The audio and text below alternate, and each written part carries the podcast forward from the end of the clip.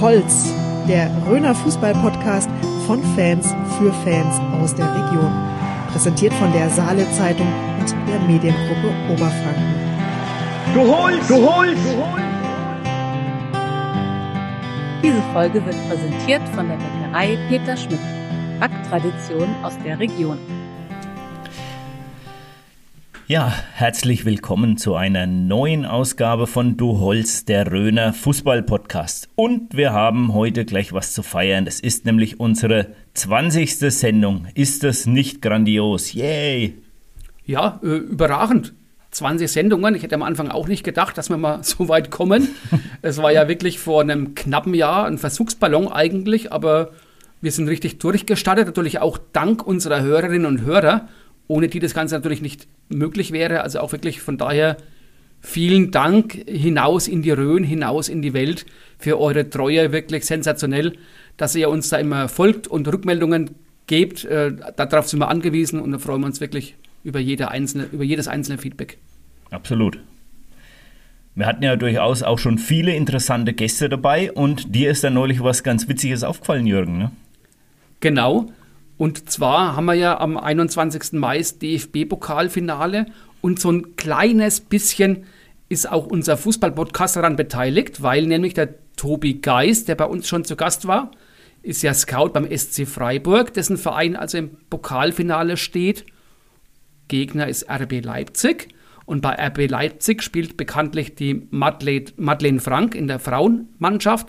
Also auch da sind wir vertreten, weil die Madeleine ja bei uns auch schon zu Gast hier war.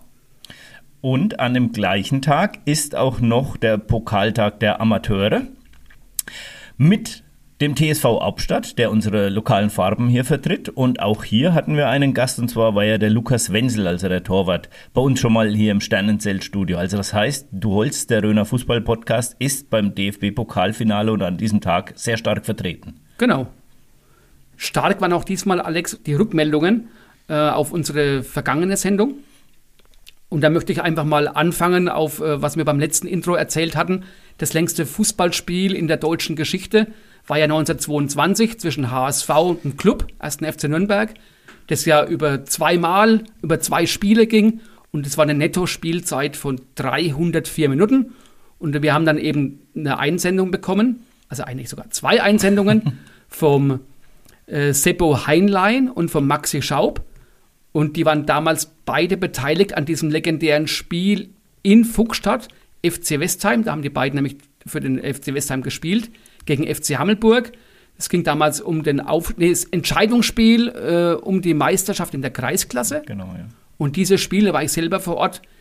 Äh, die Netto-Spielzeit war dann eigentlich relativ normal. Es ging auch äh, Verlängerung, Elfmeterschießen. Das Besondere war eben, da haben sich dann äh, erst eine Zuschauerin verletzt da ist dann schon ein Rettungswagen gekommen. Später hat sich der Westheimer Keeper schwer am Kopf verletzt. Da kam sogar der Rettungshubschrauber. Das heißt, das ganze Spiel hat sich über mehrere Stunden gezogen. Äh, wir hatten über das Spiel übrigens auch schon mal erzählt bekommen von mhm. Martin Halbig, der genau. hier zu Gast war. Ja. Und ähm, der Seppo Heinlein und der Maxi Schaub haben eben erwähnt, das war ihr längstes Fußballspiel. Also an euch beide auch dafür herzlichen Dank für euren Hinweis. Ja, absolut. Und äh, wir, wir, haben auch nochmal eine Rückmeldung bekommen vom Peter Kleinhens. Der eine oder andere kann sich vielleicht noch an ihn erinnern. Er ist äh, Erfolgstrainer von der DJK Waldberg gewesen, hat die ähm, aus der Bezirksoberliga in die Landesliga geführt, war da oben langjähriger Coach. Und der hatte auch nochmal eine Anmerkung zur Folge mit Martin Halbig. Genau. Ich lese einfach mal vor, was der Peter geschrieben hat den ja unsere Kulturfreunde kennen als den Betreiber der Piano-Bühne, heißt es, glaube ich. Ne? Genau. Ähm, und er hat eben geschrieben, wir hatten beim Aufstieg in die Landesliga als erste Mannschaft, vermutlich in Bayern, die Viererkette mit Raumdeckung, Angriffs- und Abwehr-Doppelpressing eingeführt. Und der Ideengeber und Dozent damals vom Peter Kleinhens war offensichtlich der Roy Hutchinson, Roy Hutchison, schwieriges Wort, äh, den hat dann der Peter kennengelernt bei seiner A-Lizenz-Fortbildung in Regensburg. Und der Roy Hutchinson ist übrigens immer noch Trainer in England beim FC Watford. Ah, okay. Ich hatte den jetzt irgendwie noch mit Menu im Hinterkopf, aber ich glaube, da täusche ich mich. Ne? War der damals halt unter Alex Ferguson irgendwie beim, beim Menu? Oder versau ich es mir jetzt gerade mit allen England Der mit dem schwierigen Nachnamen ist so eine Art Peter Neururer von England. Der war schon bei ganz vielen Vereinen. Äh, ist jetzt beim FC Watford. Die sind aber, glaube ich, vom Abstich bedroht. Also womöglich ist er da auch nichts mehr lang. Aber wenn ich mir das so durchlese, Viererkette mit Raumdeckung, Angriffs- und Abwehr-Doppelpressing, das erinnert mich ein bisschen an die Pressekonferenz vom 1. FC Nürnberg, vom, vom Robert Klaus. Ja, also genau, den Journalisten erklärt, was der abknickende Neun ist. Richtig. Ne? Wird mir heute nicht mehr nachgesagt. Aber da auch wirklich, Peter, vielen Dank für deine Einsendung. Äh, Absolut. Sehr interessant. Absolut. Und was damals alles schon in Waldberg möglich war. ja. Ähm, wir haben auch schon den ersten Meister tatsächlich zu bejubeln hier bei uns in der Region. Und zwar hat der TSV Großbadorf 2 die Kreisliga-Meisterschaft als erstes Team hier in der Region ähm, unter Dach und Fach gebracht. Aber während es oben relativ klar zugeht, ist in der Kreisliga, zumindest Stand heute, wir zeichnen ja immer ein paar Tage vor der Veröffentlichung auf, äh, noch eine extreme Spannung im Kreisliga-Keller. Ja, ich finde es auch total verrückt, dass Großbadorf 2 Meister wird, äh, ist eigentlich seit Wochen klar. Die haben so einen großen Vorsprung. Dahinter balgen sich noch so zwei, drei Teams um den zweiten Platz und die Aufstiegsrelegation. Aber wirklich so ab Tabellenplatz 6 ungefähr bis zum Tabellenletzten. Äh, das sind, glaube ich, drei, vier Punkte Abstand. Also wirklich äh, mehr als die halbe Liga ist vom Abstieg bedroht und zwar ernsthaft bedroht. Und äh, das verspricht wirklich noch äh, an den letzten Spieltagen noch ein Hauen und Stechen. Und äh, da freue ich mich jetzt schon, also nicht nur auf das Hauen und Stechen, sondern auch auf die Relegationsspiele, die ja seit längerem wieder mal stattfinden werden, äh, ab ähm, Ende Mai.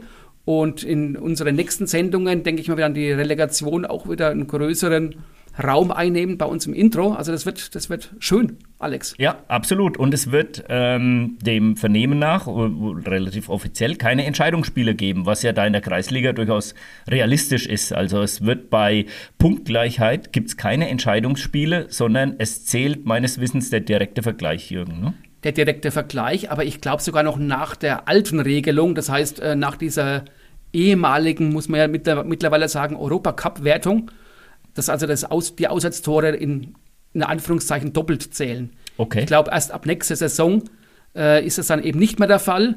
Aber ja, wir werden, denke ich mal, in der nächsten Sendung dann nochmal drauf eingehen, wie dann die Regularien sind.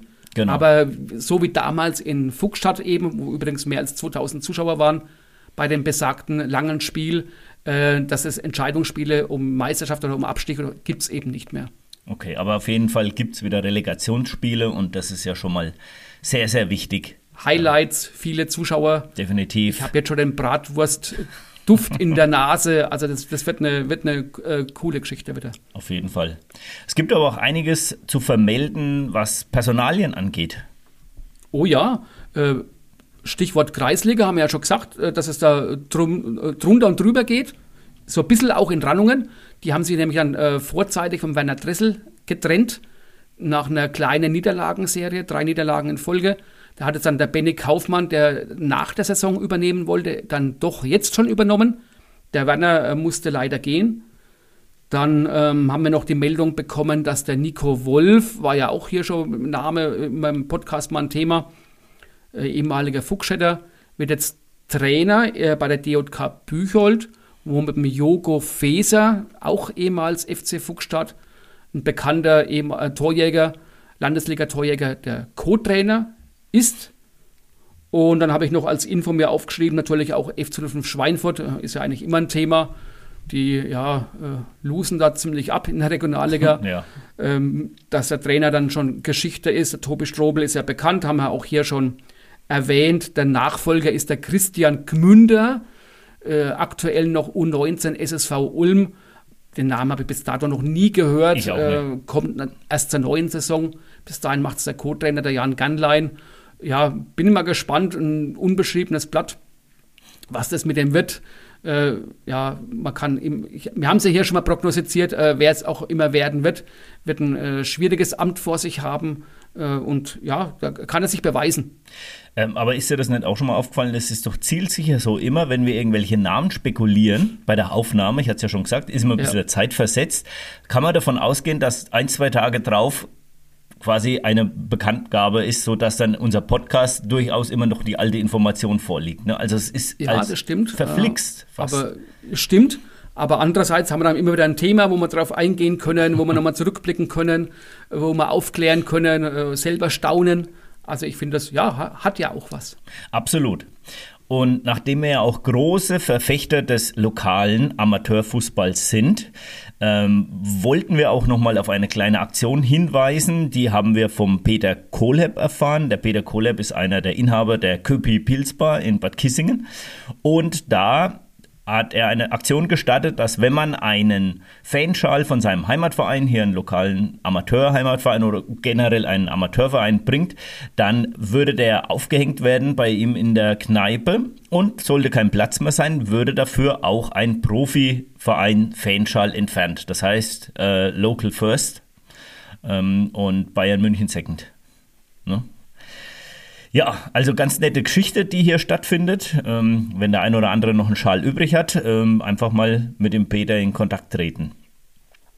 Ja, wir wollen euch jetzt auch gar nicht allzu lange auf die Folter spannen bezüglich unserer Gäste, weil die sind nämlich Mitglied einer extrem berühmten, würde ich jetzt fast sagen, ähm, Manager-Spielgruppe. Und zwar haben sich da 18 ähm, bekannte Fußballer aus der Region, teilweise aus dem Profisport, teilweise aus dem Amateurbereich, zusammengetan und die tippen quasi Fußballspiele. Und stellvertretend für diese Experten, Fußballgruppe, wie sie sich nennen, sind heute bei uns im Studio der Uwe Bindrum und der Mario Wirth. Das Interview wird Ihnen präsentiert von Rhön Optik und Akustik.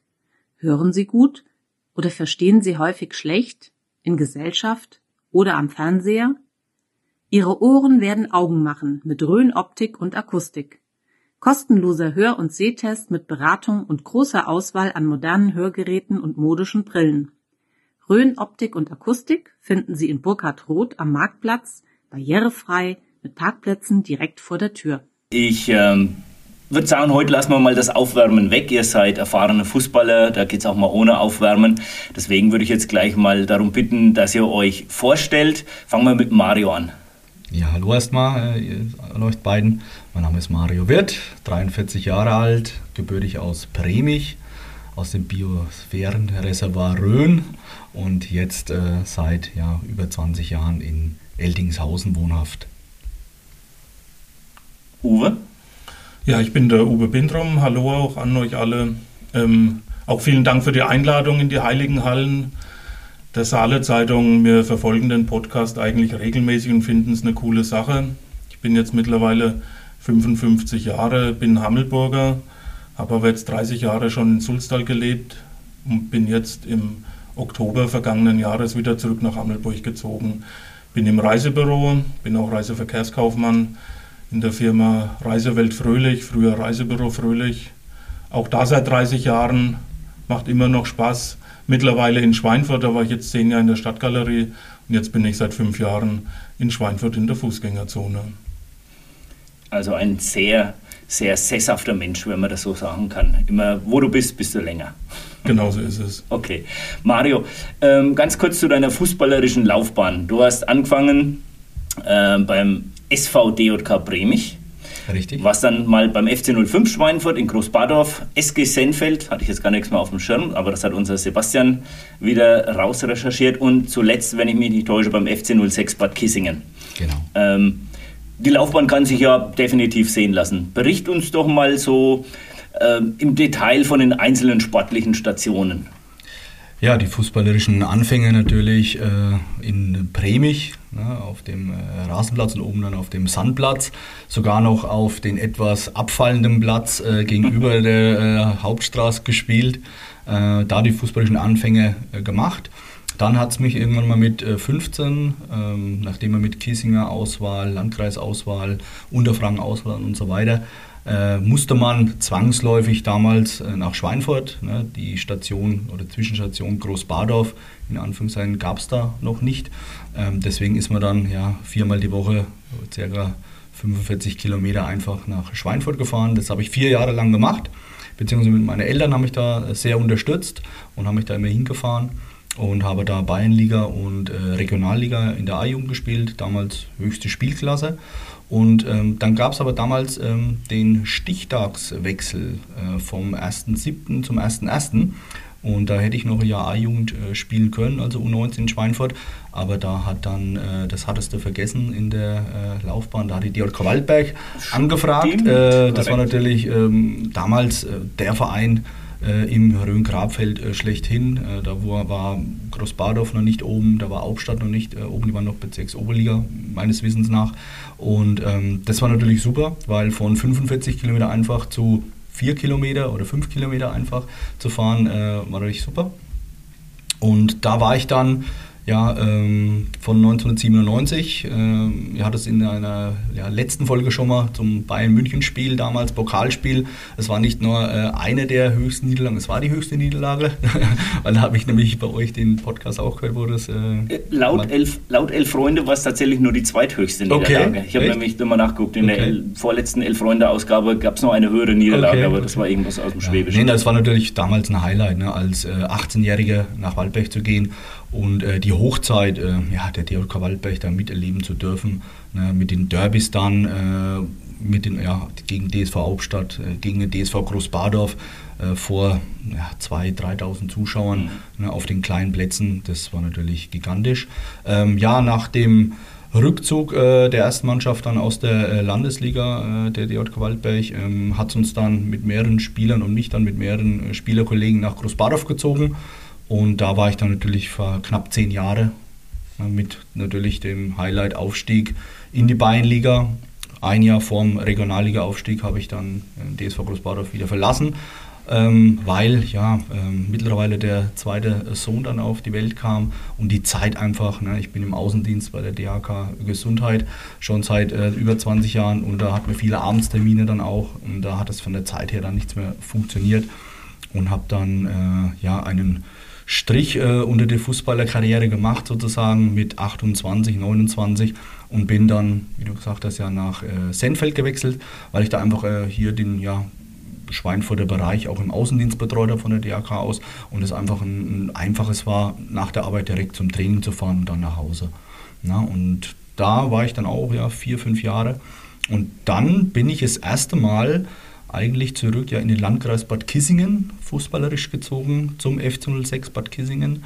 Ähm, hatte den Hintergrund, ähm, langjährige ja, Weggefährten wie ein Christian Laus, ein Erwin Gergely, ein äh, Christian Heilmann, die auch mit mir in äh, Großbadorf gespielt haben, äh, sind dort hingewechselt. Der Erwin Gergely war schon dort, äh, Christian Laus, Christian Heilmann sind von Großbadorf hingewechselt und die haben mich gefragt, Mensch, wie schaut's aus? Kannst du dir vorstellen, auch nach Bad Kissingen zu wechseln und dann sind wir wirklich ja, zu viert dann oder zu dritt dahin gewechselt, äh, weil wir immer gesagt haben, wir wollen einfach nochmal zusammenspielen.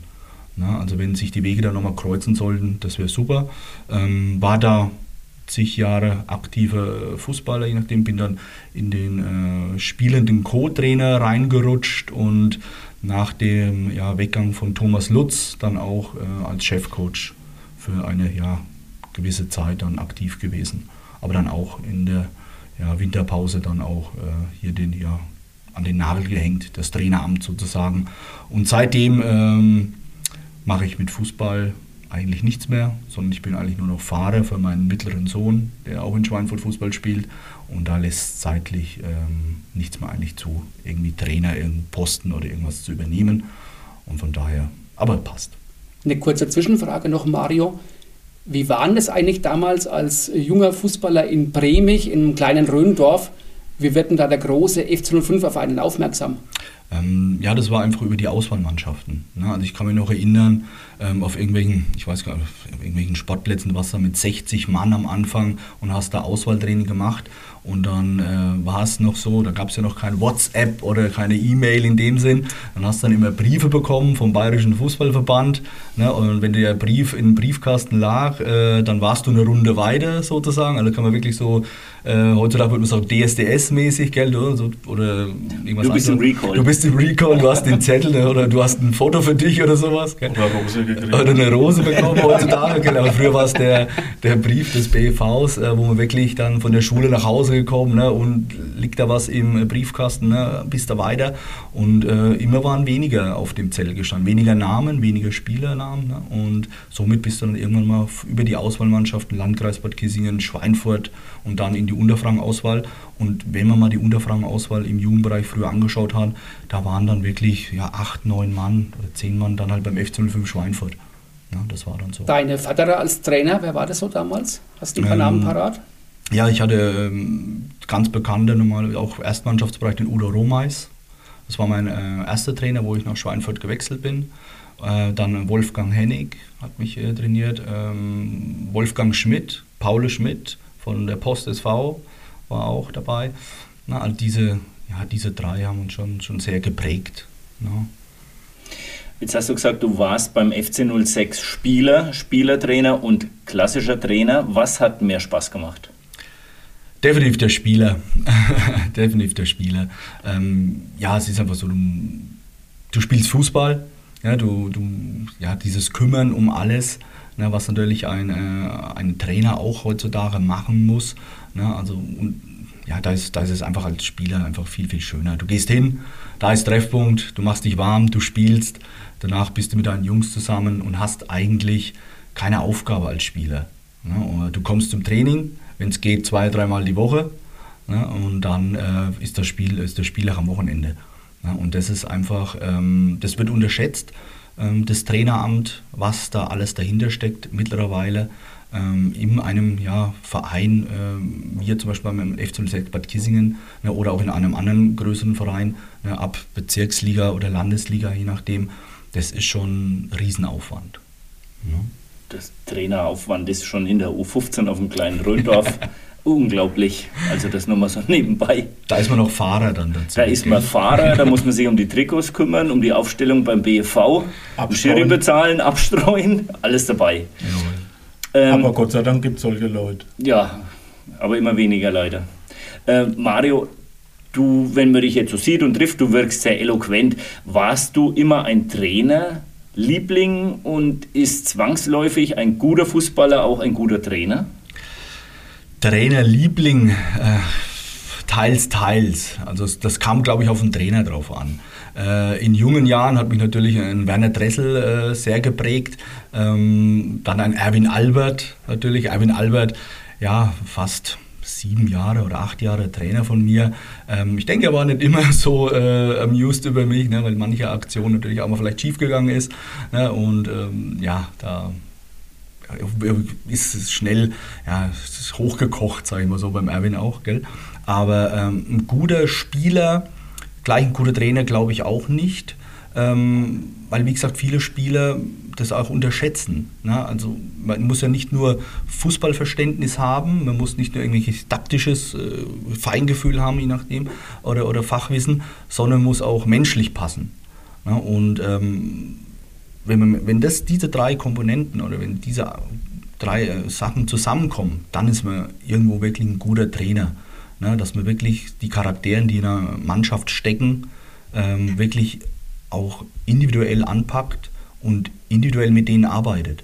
Ja, du kannst nicht eine, man sagt immer von elf Mann, aber zu einer Mannschaft können ja mittlerweile 15, 18, 20, ne, zweite Mannschaftsspieler ne, und so weiter, die so zwischen erster und zweiter Mannschaft immer, immer liegen. Ähm, das sind alle anders. Ne, und da musst du wirklich auf jeden eingehen und musst die wirklich ähm, jeden auf seine Weise irgendwo packen.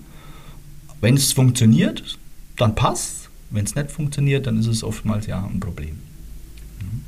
Mario, jetzt was ganz anderes. Uns hat nämlich eine Sprachnachricht erreicht. Oh Die werden wir dir jetzt mal vorspielen. Und dann wollen wir mal sehen, was du dazu zu sagen hast. Ich sag dir zwar immer, jetzt wird spannend. Mario, Uwe, Servus. Schön, dass wir jetzt als Expertentruppe bis zu Du Holz geschafft haben. Ähm, und natürlich durch euch zwei fantastisch vertreten werden. Äh, ich soll vom, ja, vom Jürgen eigentlich euch, von, von einem von euch zwei, eine kleine Geschichte oder Anekdote entlocken. Ähm, da würde ich mich an dich wenden, Mario. Äh, eventuell könntest du mal die Geschichte erzählen von meinem äh, ersten oder von meinem Probetraining in Waldberg 1999. Die WhatsApp kam natürlich von Christian Laus vom Lausi. Ja, äh, deine Antwort auf seine Frage. Ja, jetzt muss ich wirklich schmunzeln. Äh, wird immer noch nach äh, ja, all den Jahren, kommt die ab und zu mal auf den Tisch. Ähm, es war, muss Winter gewesen sein, weil wir haben auf dem roten Platz damals in Waldberg trainiert. Und ähm, muss so Winterpause irgendwie gewesen sein, weil wir haben uns vorbereitet auf ein Hallenturnier. Es müsste sogar die äh, neueste Hallengala gewesen sein. Und dann ist der Werner Dressel auf die Idee gekommen, um das zu simulieren, dieses ja, Hallenspiel, dass wir jetzt mal die Bierbänke holen sollen, die da oben stehen am Sportheim. Haben die Bierbänke dann runtergestellt und haben dann so ein 50 auf 30 Meter Feld mit den Bänken abgestellt und haben dann dort trainiert auf diesem Feld. Und das war natürlich als Probespieler, als für, ein Probetraining, ne, erstmal so eine Bierbank zu schleppen, erstmal aufzustellen und dann äh, dort zu trainieren, für ein Hallenturnier zu trainieren, war natürlich ja sehr, sehr witzig. Ne? Also wird man heutzutage, denke ich, nichts mehr machen. Ne? Da gibt es andere äh, Lokalitäten, wo man da hin kann. Aber wir haben es damals so gemacht. Hat der Werner Dressel öfters mal solche Ideen gehabt? Werner Dressel, äh, nein, Werner Dressel ähm, hatte Ideen. Das Schönste, ich glaube, Schönste für ihn und äh, für viele Spieler war ähm, das Spiel auf kleine Tore auf dem roten Platz, wenn ungefähr 30 Zentimeter Schnee lagen. Und die jungen Spieler, dann war ich dann auch dazu zugehörig, mindestens mal so zwei Meter durch die Luft geflogen sind im Schnee. Ne? Also durch die Grätsche von irgendwelchen älteren Spielern ist man dann natürlich weich gelandet im äh, Waldberger Schnee sozusagen. Aber das waren eigentlich immer so die Highlights, glaube ich, für einen für einen äh, Werner Dressel im Training, dieses Hochlupfen und Volleyabnahme, ne, das er natürlich überragend äh, zelebriert hat. Ne, das war sensationell. Uwe, was fällt denn dir so zum Lausi ein? Der gehört ja auch zu eurer Expertenrunde. Was ist denn das für ein Typ? Ja, für mich, ähm, glaube ich, einer der besten Techniker bei uns in der Managerliga. Begnadeter Linksfuß, total geselliger Typ, trinkt wahnsinnig gern mit uns auch mal ein Bier, im Gegensatz zu Mario. Der hält sich an andere Sachen, ist kein Biertrinker. Aber der Laus ist schon ein echter Kumpel. Kumpel ist so ein Wort, das wird immer so leicht irgendwo mal rauskaut. Also das ist er auf jeden Fall. Er ist auch immer dabei, egal wann wir uns treffen, da hat er noch nie gefehlt. Auch wenn die sportlichen Leistungen in der Managerliga manchmal etwas zu wünschen übrig lassen. Es geht ja auch ähm, unter uns 18 drum, wer wird letzter oder ist unter den letzten dreien. Und da war der Lause schon recht oft zu finden. Sozusagen ein Dauergast. Genau so ist es äh, ist es ja wirklich auch ein äh, sportliches Talent, nicht nur beim Fußball. Der Lausi spielt, äh, hat Tischtennis gespielt, spielt Tennis, wie du auch, Mario. Oder spielt er kein Tennis beim SV Gardetz? Nein, spielt kein Tennis. Lausi besitzt nicht mal einen Tennisschläger, obwohl er, ich habe mit vor zwei, drei Jahren haben wir ein unser BFF-Turnier, unser Best Friends Forever Turnier in Eldingshausen gemacht. Und da habe ich ihn natürlich mit dazugenommen, weil wir ab und zu mal im Hotel Sonnenhügel oben einen Tennisschläger schwingen und er gegen mich ab und zu mal gewinnt. Und deswegen äh, habe ich mir den dazugenommen, weil ein ja, Tennisspieler mit einem Nicht-Tennisspieler eigentlich äh, spielen sollte, dieses Turnier. Und da habe ich mir gedacht, eigentlich bin ja dann ich der Nicht-Tennisspieler, wenn man ihn so sieht. Und äh, so hat er dann auch auf, äh, okay. aufgespielt, äh, bis ins Finale gekommen. Ne? Aber er hat sich einen Schläger von mir geliehen, er hat sich äh, Schuhe hat er selber gehabt. Nee, er hat keine Schuhe gehabt. Äh, T-Shirt haben wir uns noch vom F06 Bad Kissingen irgendwas zusammengesucht, was wir noch im Schrank liegen hatten. Ne? Und so haben wir ja, unser Turnier da gespielt. Aber für dich ist mittlerweile Tennis eine große Sache. Genau, das, ähm, ja, das, ich mache den Klassiker sozusagen bis 40 so mit Fußball. Ab 40 bis 60 spielen wir jetzt ein bisschen Tennis und dann mit 60 vielleicht irgendwann mal den Golfschläger schwingen. Das war natürlich der absolute Klassiker. Ähm, ja, aber Tennis ist für, für mich mittlerweile Hobby pur. Ähm, wir haben in Eldingshausen ja, eine Top-Tennisanlage. Eldingshausen, das Tennis ist ähm, wahnsinnig äh, aufstrebender oder auf aufsteigenden Ast. Ja, wir haben Mitgliederzugänge äh, ohne Ende. Das ist super. Ähm, natürlich auch geschuldet äh, mit unserer Vereinsmeisterschaft den äh, über die, ja, weit über die Landkreisgrenzen bekannten Chugi Mugi Cup Na, also der fängt auch bald wieder an. Äh, wir suchen noch eine, eine Losfee sozusagen im Moment, aber da steht äh, auch die Auslosung wieder in den Stadtlöchern und äh, wird auch natürlich äh, Social Media mäßig über unsere Homepage und so weiter wieder ja, bis ins kleinste Detail von uns äh, ja, beschrieben und äh, gepostet und auf den neuesten Stand gebracht. Uwe, hast du schon mal gegen Mario Tennis gespielt oder Fußball gespielt? Du bist ja ein paar Jahre älter. Ich spiele überhaupt kein Tennis, könnte auch im Moment nicht mehr, weil das rechte Knie total kaputt ist. Beiden Menisken sind weg und kein ähm, Knorpel mehr drin. Deswegen fahre ich auch Fahrrad. Also da wäre Tennis mit Sicherheit definitiv mit das Schlechteste als Sportart, was man machen kann. Und Fußball tatsächlich auch nie gespielt. Ähm, bin viel älter als er, aber ich habe ihn damals in Waldberg, wie er vorhin erzählt hat, das war ja eine super Zeit, war man natürlich als interessierte Fußballer dort haben zugeschaut, später auch in Großbadorf und habe gesehen, dass er einen sehr, sehr starken linken Fuß hat. Meiner Meinung nach nicht unbedingt der absolute Top-Abwehrspieler. Ähm, sehr stark in der Offensive dann nach vorne linke Bahn beackert. Und da waren spektakuläre Sachen dabei. Jetzt haben wir ja heute Abend mal diese besondere Konstellation. Mario, welche Frage wolltest du dem Uwe denn schon immer mal stellen? Jetzt hast du die einmalige Möglichkeit, quasi unter uns, unter Ausschluss der Öffentlichkeit, die Frage zu stellen. Das ist eine sehr gute Frage. Ähm, aber ich wollte schon immer mal äh, wissen, wie er den so einen Kartentrick macht, wo er die Karten einfach so durchmischt und genau weiß, wie viele Karten er noch in der Hand hat. Weil so haben wir nämlich den Uwe kennengelernt, wir, äh, ein paar Experten von uns, so Erwin Gergely, Christian Laus, wo er noch in der Ludwigstraße in seinem Reisebüro saß, sind wir nämlich äh, bei unserem ja, 10 Uhr Treff zum Kaffee, das haben wir manchmal einen Abstecher bei ihm im Reisebüro gemacht und er hat uns immer entweder einen Kartentrick, einen Münztrick oder irgendeinen Zaubertrick gezeigt. Und deswegen äh, und ich habe nie verstanden, wie man das schafft, dass man weiß, wenn ich die Karten einmal so durchzippe und dann aufhöre und dann weiß er genau, wie viele Karten das sind. Das wollte ich immer mal wissen. Ja, Kartentricks oder sonstige Tricks werden ja nicht verraten. Aber das ist in dem Sinne kein Trick, das ist einfach nur eine Gefühlssache. Und du kannst ja bestimmt rechnen, Mario. Ein Kartenspiel hat 32 Karten, zum Beispiel ein Schafkopf oder das Skatblatt. Und wenn du dann halt einen Teil abhebst, dann kannst du ja schätzen. Und ich schätze da halt sehr gut. er verrät es uns also nicht. Er verrät es nicht, ja. Dafür haben wir noch eine weitere Frage von einem äh, eurer Managerspielgruppe erhalten.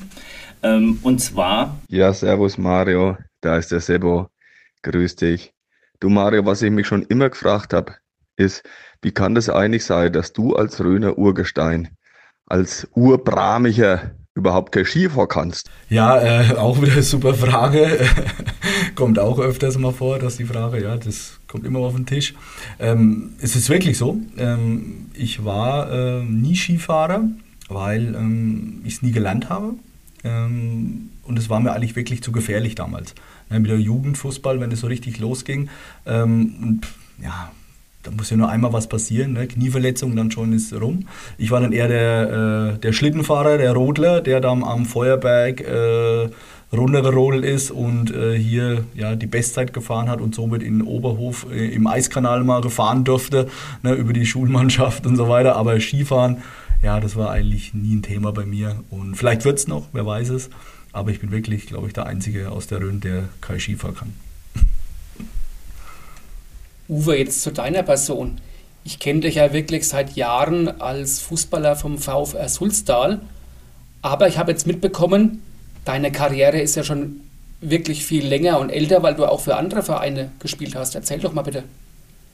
Ja, ich bin ja Hammelburger, habe aber, oder vielleicht vorweg noch, mein Vater Otto Bindrum war ja jahrelang Fußballtrainer und ich war immer so begeistert, dass ich immer bei dem dabei war, sowohl bei den Trainingseinheiten als auch bei den Spielen. Der hat früher Burgsinn in der Landesliga trainiert und so weiter und hat dann 1975, also nach der Weltmeisterschaft 74, die wurde noch in Burgsinn gefeiert, ähm, in Unteradal angeheuert, war dort auch drei Jahre und da habe ich tatsächlich mit neun Jahren 1975 das Fußballspielen angefangen Bin dann auch teils mit ihm mitgefahren. Er ist extra dann früher los, wenn das Schülertraining, Schüler wurde ja, für die, die das noch nicht wissen, bis 14 Jahre gespielt. Und da habe ich dann als kleiner Pimpf mit neun eben dort teilgenommen. Und wenn es nicht geklappt hat mit ihm, dann bin ich mit dem Fahrrad immer die drei beziehungsweise vier Kilometer nach Unterertal gefahren. Habe die komplette Jugend dann dort gespielt und auch noch fünf Jahre in der ersten Mannschaft, also insgesamt 15 Jahre und das war eine absolute Superzeit.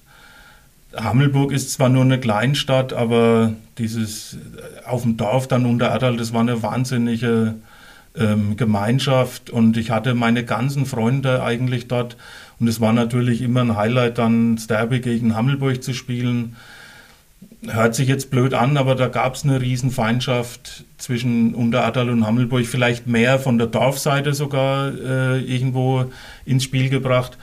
Aber alle Trainer, die ich hatte, das war zuerst der Otto Koch, dann der Willi Schneider und in der Jugend dann der Thomas Hammer, der auch später mein erster Mannschaftstrainer war, und auch der Martin Schneider gerade die zwei im Jugendbereich waren sensationell. Die haben äh, zweimal mit uns trainiert. Andere Mannschaften haben damals immer nur einmal trainiert, haben Taktik und alles mit uns gemacht. Das war echt eine sensationelle Zeit und das merkt man auch in Untererdal noch.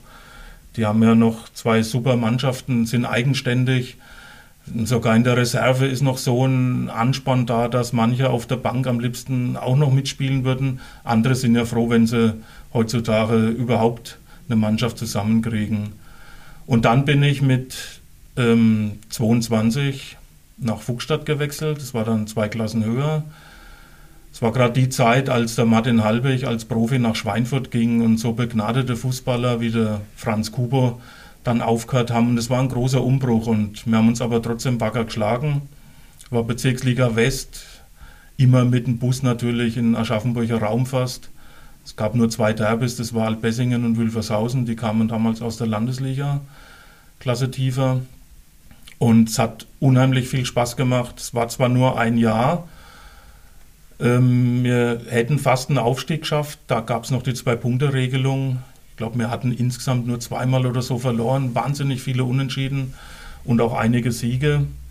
Und trotzdem bin ich dann später ähm, nach Sulztal gewechselt, wegen meinem besten Freund, dem Markus Hesselbach, mit dem ich immer zusammen war, der ja dann leider tödlich verunglückt ist.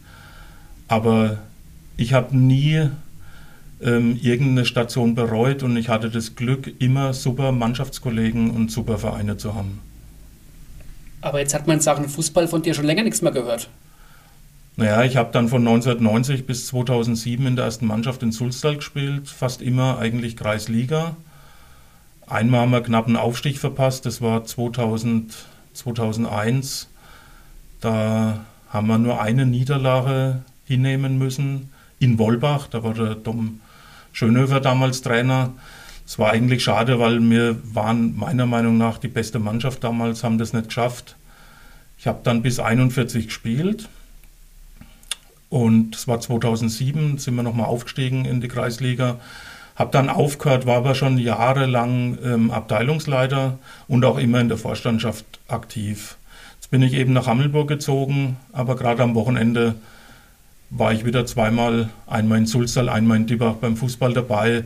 Und das ist definitiv meine Liebe, der VfR. Und wenn es irgendwie ausgeht, dann bin ich definitiv immer bei den Heimspielen und auch auswärts dabei.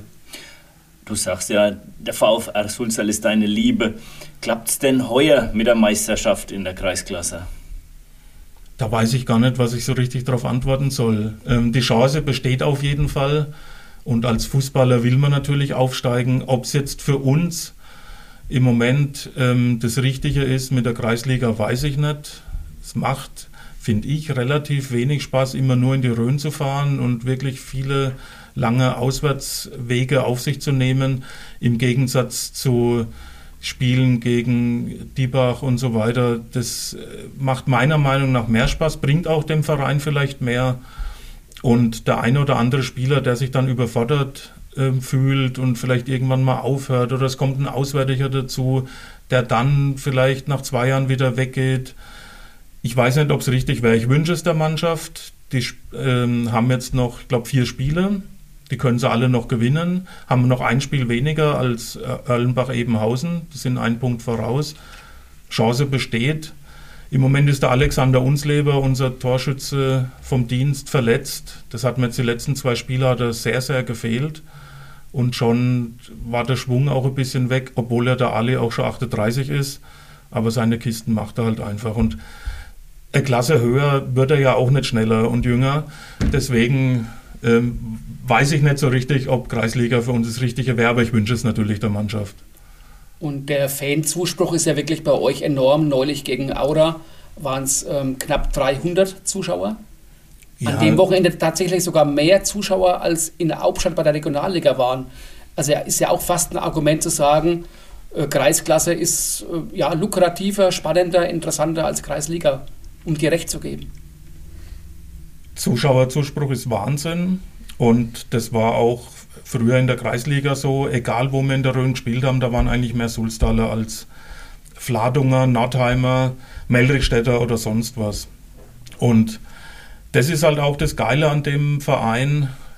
Ähm, und deswegen bin ich auch dorthin und auch dort geblieben der Zusammenhalt ist Wahnsinn und deswegen kann ich mir sowas in so einem Stadtverein irgendwie nicht vorstellen, wo du den Platz gemäht kriegst, wo du dein Wasser gestellt kriegst und so weiter. Ich finde, in so einem kleinen Dorfverein wird anders mit irgendwelchen Habseligkeiten umgegangen und auch die jungen Leute engagieren sich da schon. Das könnte noch ein bisschen besser sein, weil die Vorstandschaften überall im Landkreis relativ alt sind. Aber Sulztal im Sportheim, das ist eine, eine Fußballkultur, wie man es von früher kennt. Auch die Jungs jetzt, die haben ein Repertoire vielleicht noch von zehn Liedern, davon werden vier, fünf, auch jetzt in Diebach, ähm, geschmettert nach dem Spiel, wo wirklich der Heimverein dann sagt, das haben wir fast noch nie erlebt oder seit Jahren mehr, aber das ist in Sulztal noch gang und gäbe. Und ich erinnere mich da an Kreisliga-Zeiten in Geiselwind zum Beispiel, da haben Sportheimwirte ihre Bekannten angerufen und haben gesagt, du, die Sulstaler sind da, ihr müsst noch einmal daherkommen, sowas habt ihr noch nicht erlebt. Wir haben da drinnen eine Stunde nach dem Spiel oder zwei Stunden nach dem Spiel noch gesungen, da war fast kein Geisel Winter mehr da, genauso in Franken-Wienheim, wo ein Präsident mit Hut immer voranging. Der hat auch gesagt, wir haben Landesliga und alles gespielt, aber sowas haben wir noch nicht erlebt. Und das ist, glaube ich, für so niedrige Klassen mit das Wichtigste, dass der Spaß und der Zusammenhalt dabei sind. Wirklich einer für den anderen auch da ist und auch kämpft. Jetzt haben wir natürlich auch für dich eine Sprachnachricht aus eurer Managergruppe, ähm, die ich jetzt mal kurz vorspielen würde. Hallo in die Runde, Gruß an die beiden Experten Uwe und Mario. Viel Spaß euch beim Podcast weiterhin. Ich hoffe, ihr vertretet die Managerliga gut. Ich hätte eine Frage beziehungsweise zwei Fragen an den Uwe.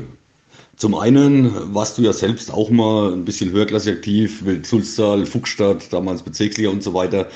Und du hast ja ein unglaublich gutes Gedächtnis. Ist dir da irgendeine Situation, was total verrückt, kurios war, was du sagst, das gibt's eigentlich gar nicht, dass sowas passiert? Von damals in Erinnerung. Und die zweite Frage, du bist ja unser Quizmaster in der Expertenrunde. Deswegen haben wir uns auch eine Frage ausgedacht für dich. Und zwar wollen wir mal wissen, auf die Schnelle, wie oft stellte der erste FC Köln den Torschützenkönig in der Fußball-Bundesliga? Viel Spaß euch weiterhin und groß in die Runde. Ja, Uwe, das war jetzt eine Nachricht vom Steffen Stockmann, auch ein Mitglied eurer Gruppe. Was kannst du uns dazu sagen? Also vielleicht den zweiten, die zweite Frage zuerst, bevor ich es dann vergesse. ähm, erst der FC Köln Torschützenkönig. Da fällt mir auf jeden Fall Dieter Müller ein. Und da fällt mir auch Klaus Allofs ein. Allofs war vielleicht so 1985, würde ich mal schätzen. Aber danach wüsste ich jetzt nicht mehr. Also ich würde die zweimal tippen. Toni Polster oder so, die haben das dann nicht mehr geschafft. Der Podolski auch nicht. Also ich würde sagen, die zwei. Irgendwas habe ich noch im Hinterkopf, dass mal jemand, äh, äh, dass zwei Stück Torschützenkönig äh, gab und da vielleicht ein Kölner dabei war. Also ich sage Klaus Allofs und Dieter Müller. Und zum ersten Teil, ähm, also wirklich das Verrückteste, auch wenn es mich jetzt selbst betrifft, was ich jemals mitgemacht habe, da habe ich mit Untererdal in Wirmstal gespielt. Und es waren ganz viele Sulstaler, zu denen ich ja dann später gewechselt bin. Freunde von mir, Markus Hesselbach, Stefan Seufert, Elmar Halbig und so am, ähm, am Spielfeldrand und haben das Ganze beobachtet. Wir waren damals, ich glaube, Tabellenerster. Wirmstal war vielleicht im Tabellenmittelfeld. Ich glaube, die waren Aufsteiger aus der C-Klasse. Und da hat Walter Späth war Spielertrainer. Lorenz Ulsamer war Libero damals. Der Seppel Andruschek war im Tor, der war ja später dann Mannschaftskamerad von mir in Sulstal. Und ein bisschen Stärke von mir war schon äh, das Kopfballspiel. Ich hatte eine gute Sprungkraft und hatte vielleicht das, was man immer so sagt, die Fähigkeit, wenn ich hochsprang, Zehntelsekunde noch oben in der Luft zu bleiben, wo der Verteidiger schon wieder nach unten ging. Und habe genau so zwei Tore geköpft, war also ungefähr mit dem Kopf auf der Höhe wie der Seppel Andruschek damals mit der Hand. Und wir haben 2-1 geführt. Und ähm, Wirmstal hat damals ein paar hatte Stürmer gehabt, die haben mindestens so viel faul gespielt, äh, wie die Gegenspieler, die Verteidiger waren. Und in der allerletzten Minute kommt ein weiter Schlag von Wirmstal nach vorne. Unser Torwart war der Georg Meder. Der ist dann aus dem Strafraum raus und wollte den Ball wegköpfen. Und ein Stürmer, ich glaube, es war der Dieter Six, meiner Meinung nach voll mit zwei gestreckten Beinen dem auf den Brustkorb gesprungen. Und der Schiedsrichter gibt elf Meter. Und der Georg Meder, der hat also wirklich nach Luft gerungen, der war ganz schlecht beieinander und wie er das dann hört, ist er fast ausgerastet und wollte auf den Stürmer dann los. Aber es stand fest, es gibt elf Meter. Und der war damals Raumausstatter und war immer die Woche über in der Berufsschule ähm, ja, verhindert zum Training zu kommen. Ich glaube, es war in Burg Rotenfels dort unten am Main. Und ich war halt während der Woche dann im Training auch oft im Tor und da haben sie schon immer gesagt, Mensch, so elf Meter bist du gar nicht so schlecht von der Reaktion her. Ich bin definitiv dann ins Tor und es gibt elf Meter, der Walter Spät läuft an und ich habe den Elfer gehalten und der Schiedsrichter hat dann noch einmal zurückgepfiffen, hat den Elfer wiederholen lassen, weil ich mich angeblich zu früh bewegt hatte. Dann ist der Stefan Scheuring hin und hat geschossen. Ich habe ihn noch einmal gehalten. Und es war 90. Minute und wir haben das Spiel dadurch 2-1 gewonnen. Und das war definitiv verrückt. Und auch die Zuschauer draußen haben auch gesagt, sowas haben sie noch nie erlebt. Und also ich fand es geil. Sehr schöne Geschichte, Uwe. Mario, an dich immer zwischendurch die Frage. Die letzten beiden Fragen kamen eben vom Seppo Knüttel und vom Steffen Stockmann. Was fällt dir denn zu deinen beiden Jungs ein, die ja auch bei euch in der Liga sind? Was sind das für Typen? Ja, überragende, überragende Typen, überragende Typen. Seppo, ähm, erste Begegnung als Gegenspieler. Ich äh, bei der DJK Waldberg, eher Jungstürmer von F05 Schweinfurt Jugend, gerade rausgekommen beim DSV Großbadorf. Und äh, ja, im Vorfeld immer schon auf den Knüttel da musst du aufpassen, der ist schnell und der ist wendig und der ist technisch super. Aber wir haben das Spiel gewonnen und der Servo hat natürlich kein Tor geschossen. Ne? Aber wie gesagt, seit der Zeit äh, Großbadorf, ähm, ja, wo wir da damals äh, zu fünf dann hingewechselt sind und immer wieder Schweinfurter Jugendspieler dann auch nach Großbadorf gekommen sind, wie ein Christian Heimann auch und so weiter. Ähm, verbindet uns halt eine Riesenfreundschaft. Ne? Wir sehen uns zwar nicht so oft, sagen wir, im, im Jahr oder nicht alle Woche oder im Monat auch mal gar nicht, aber wenn wir uns sehen, ist es immer, ja, als ob man schon ewig kennt. Ne? Das ist einfach so. Und mit dem Stocki natürlich, das alle gleiche. Äh, Stocki war vor meiner Zeit in äh, Großbadorf und dann auch in Schweinfurt ja Zweitligaspieler. Und ähm, ja, wir kennen auch schon, schon ewig und Riesentyp, äh, der ja, jeden Fußballer hier im Landkreis kennt, der jedes Spiel kennt, der wirklich hier verwurzelt ist ne? und äh, ja, auch bei, den, bei unseren Ausflügen ähm, so oft wie es nur irgendwie geht äh, dabei ist und äh, natürlich seinen Asbach-Cola dann auch eisgekühlt trinken möchte. Zum Steiger Sportheim. Egal wo. Es wird sogar, äh, es wurde sogar schon eine Lieferung äh, über 30 Kilometer mal bei einem Abschlussessen in eine Kissinger Pizzeria geliefert. Wir reden hier wirklich über äh, Fußball-Koryphäen, Fußballexperten im Landkreis. Und dann, Uwe, riechen wir mit, dass du jetzt der Skifahrer und Radfahrer bist. Was ist denn da schiefgelaufen? Ja, ich habe ja vorhin erzählt, dass ich ähm, mit dem Knie so Probleme habe. Ist natürlich fürs Skifahren auch nicht so einfach, aber da, das ist eine, eine Haltekraft, die man braucht. Das ist nochmal anders, wie wenn man joggt oder sonst was. Also Skifahren, wenn es das ganze Jahr ging, würde ich natürlich noch viel mehr Skifahren. Das ist mein absolutes Steckenpferd. Wir fahren jetzt seit ähm, 22 Jahren auf eine ganz tolle Hütte in die Dolomiten, haben zwischendurch natürlich andere Skigebiete immer ausprobiert. Da kenne ich auch äh, jetzt natürlich nicht alle, aber wirklich ganz, ganz viele im Alpenraum. Und das ist einfach das Schönste mit tollen Hütten und natürlich auch immer richtig gutem Wetter meistens. Und einfach super Freunden. Das sind alle Sulstaler Freunde von mir. Einer ist sogar aus der Kehlheimer Gegend, der mal in Sulstal gespielt hat und der fährt immer noch mit. Und Radfahren, das habe ich schon während meiner aktiven Zeit gemacht und tatsächlich auch nur Mountainbike. Da haben wir schon mehrere Alpenüberquerungen gemacht. Zum Beispiel, also das nur mal so zwischendurch. Man denkt ja immer als Fußballer, boah, das ist schon alles anstrengend und so weiter. Aber wenn man mal jeden Tag 2000 oder 2500 Höhenmeter mit einem schweren Rucksack äh, mit dem Mountainbike über die Alpen oder sonst wo macht, das ist was ganz anderes. Da denkt man dann mal so nach zwei Stunden, oh, was hast denn dir früher immer als Fußballer gedacht, wie schwierig das alles ist? Da lachst du dann einfach wirklich drüber. Und da gibt es auch eine ganz tolle Tour, die wir mal gemacht haben, von Frankreich nach Tschechien. Eine Woche über alle fast deutschen Mittelgebirge mit ähm, vier, also zu fünft waren wir Radfahrern von den Sulstaler Ritzelfuchsern. Das sind auch mit meine besten Freunde jetzt alles. Das ist der Emil Traudenbach, der Klaus Keller, der Christian Schmidt und der Leines, Martin Halbig aus Sulstal.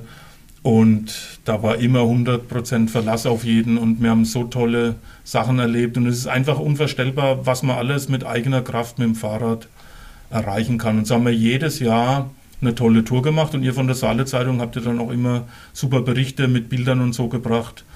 Also die hängen auch in meiner ähm, Sportsbar, nenne ich es jetzt einfach mal, in Hammelburg äh, im Keller. Und da hängen natürlich die Fußballschuhe von früher und Bilder vom Fußball. Und da erinnert man sich eigentlich immer gern dran. Du hast mir vor, dem, vor unserer Aufnahme auch erzählt, dass du sogar schon mal äh, die Weltcup-Skiabfahrt in Gröden auch schon mal runtergefahren bist. Ja, wenn, wenn solche Pisten in der Nähe sind, da gehört auch Alta Badia dazu, die Gran Risa. Da ist allerdings ähm, eine Riesenslalom-Piste. Das ist ja immer das Wochenende vor Heiligabend und am Tag vorher, an dem Samstag, ähm, findet immer in St. Christina und Wolkenstein die Weltcup-Abfahrt statt. Und eben der Leines und ich, ähm, ich glaube, man kann sagen, wir sind schon richtig gute Skifahrer und wir haben, früher war es natürlich noch schlimmer, das auch mit dem Tempo wahnsinnig geliebt. Und wir sind dann, es war das Jahr 1989, als Max Raufer überraschend die Saslon gewonnen hat. Das haben wir zusammen in Obertauern gesehen. Haben wir gesagt, das nächste Mal, wenn wir dort sind, da fahren wir mal richtig auf Zeit. Und dadurch, dass wir oben auf einer Hütte wohnen, können wir natürlich früh morgens auf die Piste, wenn wirklich fast gar nichts los ist und auch noch keine Spur drin ist, die super planiert und halt auch keine Tore, da kannst du dann auch ein bisschen abkürzen. Aber trotz allem war die Siegeszeit von Max Raufer 1,58 und wir haben dann 2 Minuten 15 gebraucht. Die Strecke ist 3,25 Kilometer lang. Wenn man sich das dann ausrechnet, kommt ein Schnitt von über 100 Stundenkilometer raus über die ganze Piste. Also es ist schon relativ schnell. Und äh, unten in dem Moment, wo wir ins Ziel dann kamen, haben die Oberschenkel natürlich dermaßen gebrannt. Wenn dann jemand mit einer Nadel reingestochen hätte, wäre das Laktat zwei Meter weit gespritzt.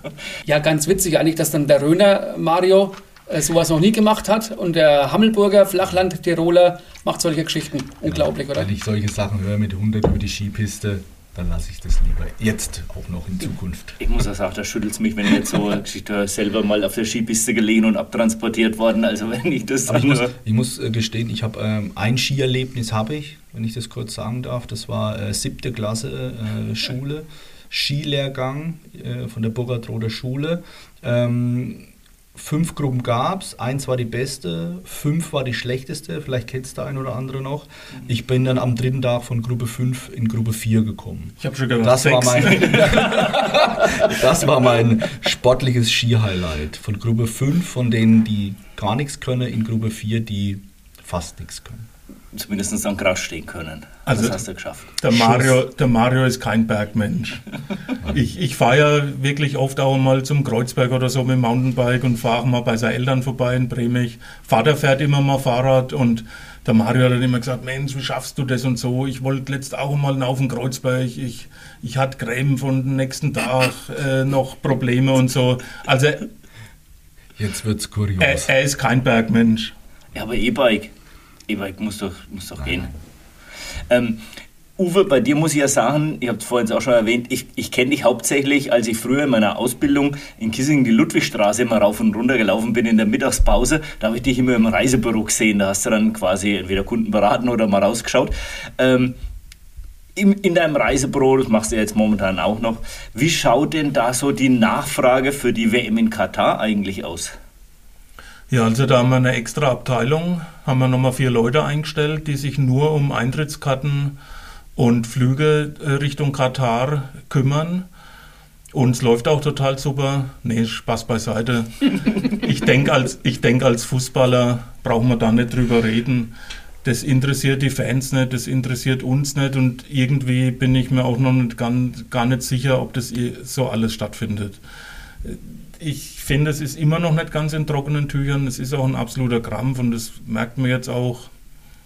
Ähm, es ist zu viel Bürokratismus in den Fußballverbänden und es wird zu viel an Geldern hin und her geschoben. Deswegen kam das mit Katar auch nur zustande und ich bin froh, wenn es stattfindet, dass es rum ist. Ich finde es auch immer schwierig äh, als Fan so mit ähm, Anstoßzeiten und so weiter. Da weiß ich jetzt auch noch nicht, wie das überhaupt da gehandhabt wird. Ich habe mich ehrlich gesagt noch nicht drum gekümmert. Aber das wäre als Reisebüro definitiv kein lukratives Geschäft. Und so wie früher, dass es so richtig Programme gab, wo du zum Beispiel äh, noch in Brasilien, obwohl das bei uns nie jemand gebucht hat, da konntest du sogar Flüge mit der Nationalelf buchen und dann ähm, Hotels in den Spielorten und dann das komplette Paket mitsamt äh, Endspielkarte, ob du reinkommst oder nicht. Sowas hat zigtausend Euro gekostet, aber sowas gab es früher und das gibt es eigentlich schon gar nicht mehr. Es gibt ein paar Spezialisten im, in Westdeutschland, die sowas, glaube ich, noch im Internet anbieten, aber über Reisebüro äh, null Nachfrage. Und so generell Fußballreisen, hast du da was im Angebot, dass du einfach sagst, so eine spezielle Mannschaft außerhalb von Deutschland oder so? Nee, leider auch gar nicht mehr. Ähm, es gibt einen Veranstalter, der heißt Der Tour, die hatten früher so einen Live-Katalog, da war die ganze Formel 1 drin, da konntest du Flüge, Hotels und Eintrittskarten kaufen. Genauso natürlich wie diverse Fußballvereine. Das war jetzt nie ähm, Freiburg oder Augsburg oder so, aber das war halt immer Bayern, Dortmund. Äh, Als Hamburg noch einmal ein bisschen besser war das auch. Aber da müsste ich jetzt lügen, das ist bestimmt auch schon 12, 13 Jahre her, als es das noch gab. Jetzt hast auch du die Möglichkeit, wie wir es vorhin bei Mario gemacht haben, dass du dem Mario eine Frage stellst, die du ihm schon immer mal stellen wolltest und die du jetzt unter Ausschluss der Öffentlichkeit hier bei uns im Podcast stellen darfst. Ja, vorhin ähm, kam ja das Spiel ähm, DFB-Pokal gegen Bayern München zur Sprache. Und jetzt bist du ja, ich sage jetzt mal in Anführungsstrichen, leider auch selbst Bayern-Fan und hast damals äh, die Möglichkeit gehabt, gegen Bayern aufzulaufen. Aber wahrscheinlich warst du auch einfach noch zu jung und du warst, glaube ich, auch nur auf der Bank. Ich weiß jetzt gar nicht, ob du eingewechselt wurdest. Vielleicht sagst du da mal was dazu. Und ob dir das egal war, dass das äh, einfach dieses tolle Erlebnis trotzdem genießen konntest oder ob du gesagt hast, Mensch, ich hätte schon gern eigentlich gespielt auch. Ja, äh, ja, gute Frage, gute Frage. Ähm, Gibt es wirklich eine Geschichte dazu? Ähm, ich bin damals ja von Schweinfurt nach Waldberg gewechselt und da war ich noch A-Jugendspieler. Und da bin ich für eine gewisse Zeit gesperrt worden für Pflichtspiele. Das heißt, ich habe die ersten zwei, drei Ligaspiele verpasst dadurch und äh, an diesem Tag, das müsste glaube ich der 15. August gewesen sein oder so, 1997, äh, an diesem ersten oder diesem 15. Tag war ich den ersten Tag frei für Pflichtspiele. Das heißt, ich habe aber vorher noch nie ein Pflichtspiel gemacht und ähm, das war auch, ja, war auch okay. Ich bin dann leider Gottes ähm, zwei Stunden vor Spielbeginn aus dem Kader gestrichen worden vom, äh, ja, vom Trainer. Ähm, aber war auch in Ordnung, weil äh, zu dem Erfolg ähm, habe ich damals überhaupt nichts dazu beigetragen, ne, die Saison vorher. Ich war zwar live dabei äh, beim 1-0-Sieg äh, in Waldberg ähm, gegen, das müsste TSV Eindling gewesen sein, wo der Martin Mölde aus, ich weiß nicht, 30 Meter das Ding in den rechten oberen Winkel äh, geschwart hat und äh, somit mit dem 1-0-Sieg äh, den Einzug in die erste ja, DFB-Pokalrunde geschafft haben. Aber ähm, das war okay, ich war dabei, das war ein irres Erlebnis. Also ich habe so viele Freunde, Bekannte, Kumpels und so weiter äh, am, auf dem Weg dorthin durch den Bus äh, gesehen ne, und dann hat sich wirklich so ein bisschen vorkommen wie so ein Bundesliga-Profi damals. Ne. Aber es war natürlich mit, mit 18 ein irres Erlebnis und ein Highlight, äh, gerade zu Anfang, ne, wenn man von auch als Jugendspieler dann noch schon irgendwie dabei ist in der Erstmannschaft. Aber ähm, schon schade, hätte gerne gespielt. Ähm, das Wochenende drauf hatten wir wieder äh, ja, Pokalspiel für die nächste Runde in Meldestadt oben und da hatte ich dann gespielt. Ne? Aber das war natürlich kein Vergleich. Aber alles gut, alles gut. Mario, damals waren 35.000 Zuschauer im Frankenstadion. Es heißt, dass die Polizei durch Waldberg Streife gefahren wäre, weil ja alle Waldberger in Nürnberg waren. Ist er dann eigentlich auch durch Bremig gefahren? Das glaube ich nicht, das glaube ich nicht. Aber die Story habe ich auch, äh, haben wir auch gehört äh, oder ist uns zugetragen worden. so auf dem Weg, dass wirklich ja in Waldberg damals kein Mensch mehr zu Hause war, sondern alle in dem Frankenstadion. Und wenn man dann das Frankenstadion gesehen hat, dann war es halt wirklich so. Dann hat man es auch wirklich geglaubt, ne, dass da äh, ja keiner. Aber das war, wie gesagt, es war ein Highlight. Aber durch Bremig, äh, glaube ich, ist es nicht gefahren. Von daher. Wer weiß, was passiert wäre, wenn der junge Mario Wirth gegen den Carsten Janker verteidigt hätte. Oder gegen Giovanni Elber. Genau. Ja, vielleicht wäre es dann auch 18-1 ausgegangen. Vielleicht, vielleicht. ja, stimmt. Mario, wir haben tatsächlich von eurem Kollegen Seppo Knüttel noch eine Nachricht bekommen. Wir sind ja ein bisschen Input äh, um diese sagenumwobene Tippgruppe äh, angewiesen. Deswegen war der Seppo da noch ganz fleißig, hat uns noch was geschickt. Ja, servus, Mario. Hier, der Seppo. Du, ich überlege die ganze Zeit und ich komme nichts mehr drauf. Könntest du mir vielleicht noch mal erzählen, wie das immer war, als du dich im Training so schwer verletzt hast? Oh Gott, jetzt holen wirklich alle Geschichten raus hier. Ähm, ich weiß genau, was er meint. Ähm, ja, Training Großbadorf äh, auf dem unteren Platz, auf dem rechts neben dem Hauptfeld. Ähm, Trainingsplatz ganz normal, Torschuss. Torschuss äh, so, ich glaube, der Erwin Albert musste dem Ball hinschippen. Er hat ihn mit der Hand aufgenommen, hat ihn hochgeschmissen, wir mussten Volley-Abnahme machen. Äh, Ball kam wegen vom Erwin Albert wegen weit in 16er rein. Ein junger Nachwuchstorhüter, sehr motivierter Nachwuchstorhüter, kam raus ich schieße und wir prallen voll zusammen. Also ich habe gedacht, mein Knie, es ist alles kaputt. Es hat sich auch so angefühlt, was sich herausgestellt hat, äh, im ersten Moment hat sich so angefühlt. Also ich habe wirklich laut anscheinend laut geschrien vor Schmerzen.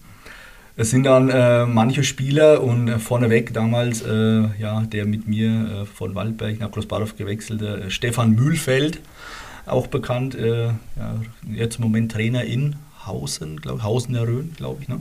Ähm, ist dann sofort hochgerannt, ähm, hat eine Trage besorgt aus irgendeinem Schuppen, wollte schon im Sportheim Bescheid sagen, dass sie einen Krankenwagen holen, hat es aber Gott sei Dank gelassen, weil in den äh, ja, 45 Sekunden, wo er hochgerannt ist und hat die äh, Trage geholt, stand ich schon wieder dort und habe mich angestellt für den weiteren Torschuss. Also es war dann wirklich nicht so schlimm, wie es sich angefühlt hat. Es ging dann wieder zwei, dreimal ja, mal drüber gerieben. Ne?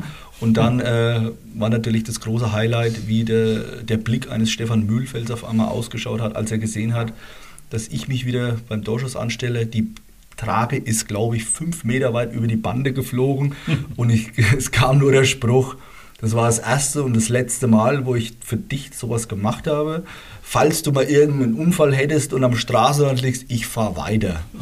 Das war der, die Aussage von Stefan. Und äh, ja, das war Also durch äh, Glück im Unglück sozusagen für mich, gell? dass es nicht so heftig war. Ja, ihr beiden, wir haben jetzt dann schon viel gesprochen über eure Vita. Die Stichworte Experten und Managerliga sind jetzt auch schon ein paar Mal gefallen. Uwe, wer sind denn die Experten? Was hat es denn mit dieser ominösen Managerliga auf sich? Erzähl doch bitte. Erzähl doch mal bitte. Also wir haben vorher noch kurz überlegt, wie lange wir es jetzt eigentlich schon machen. Wir wissen es gar nicht ganz genau sicher. Ich bin der Meinung, es war 2006, also es wäre jetzt dann schon die 17. Saison.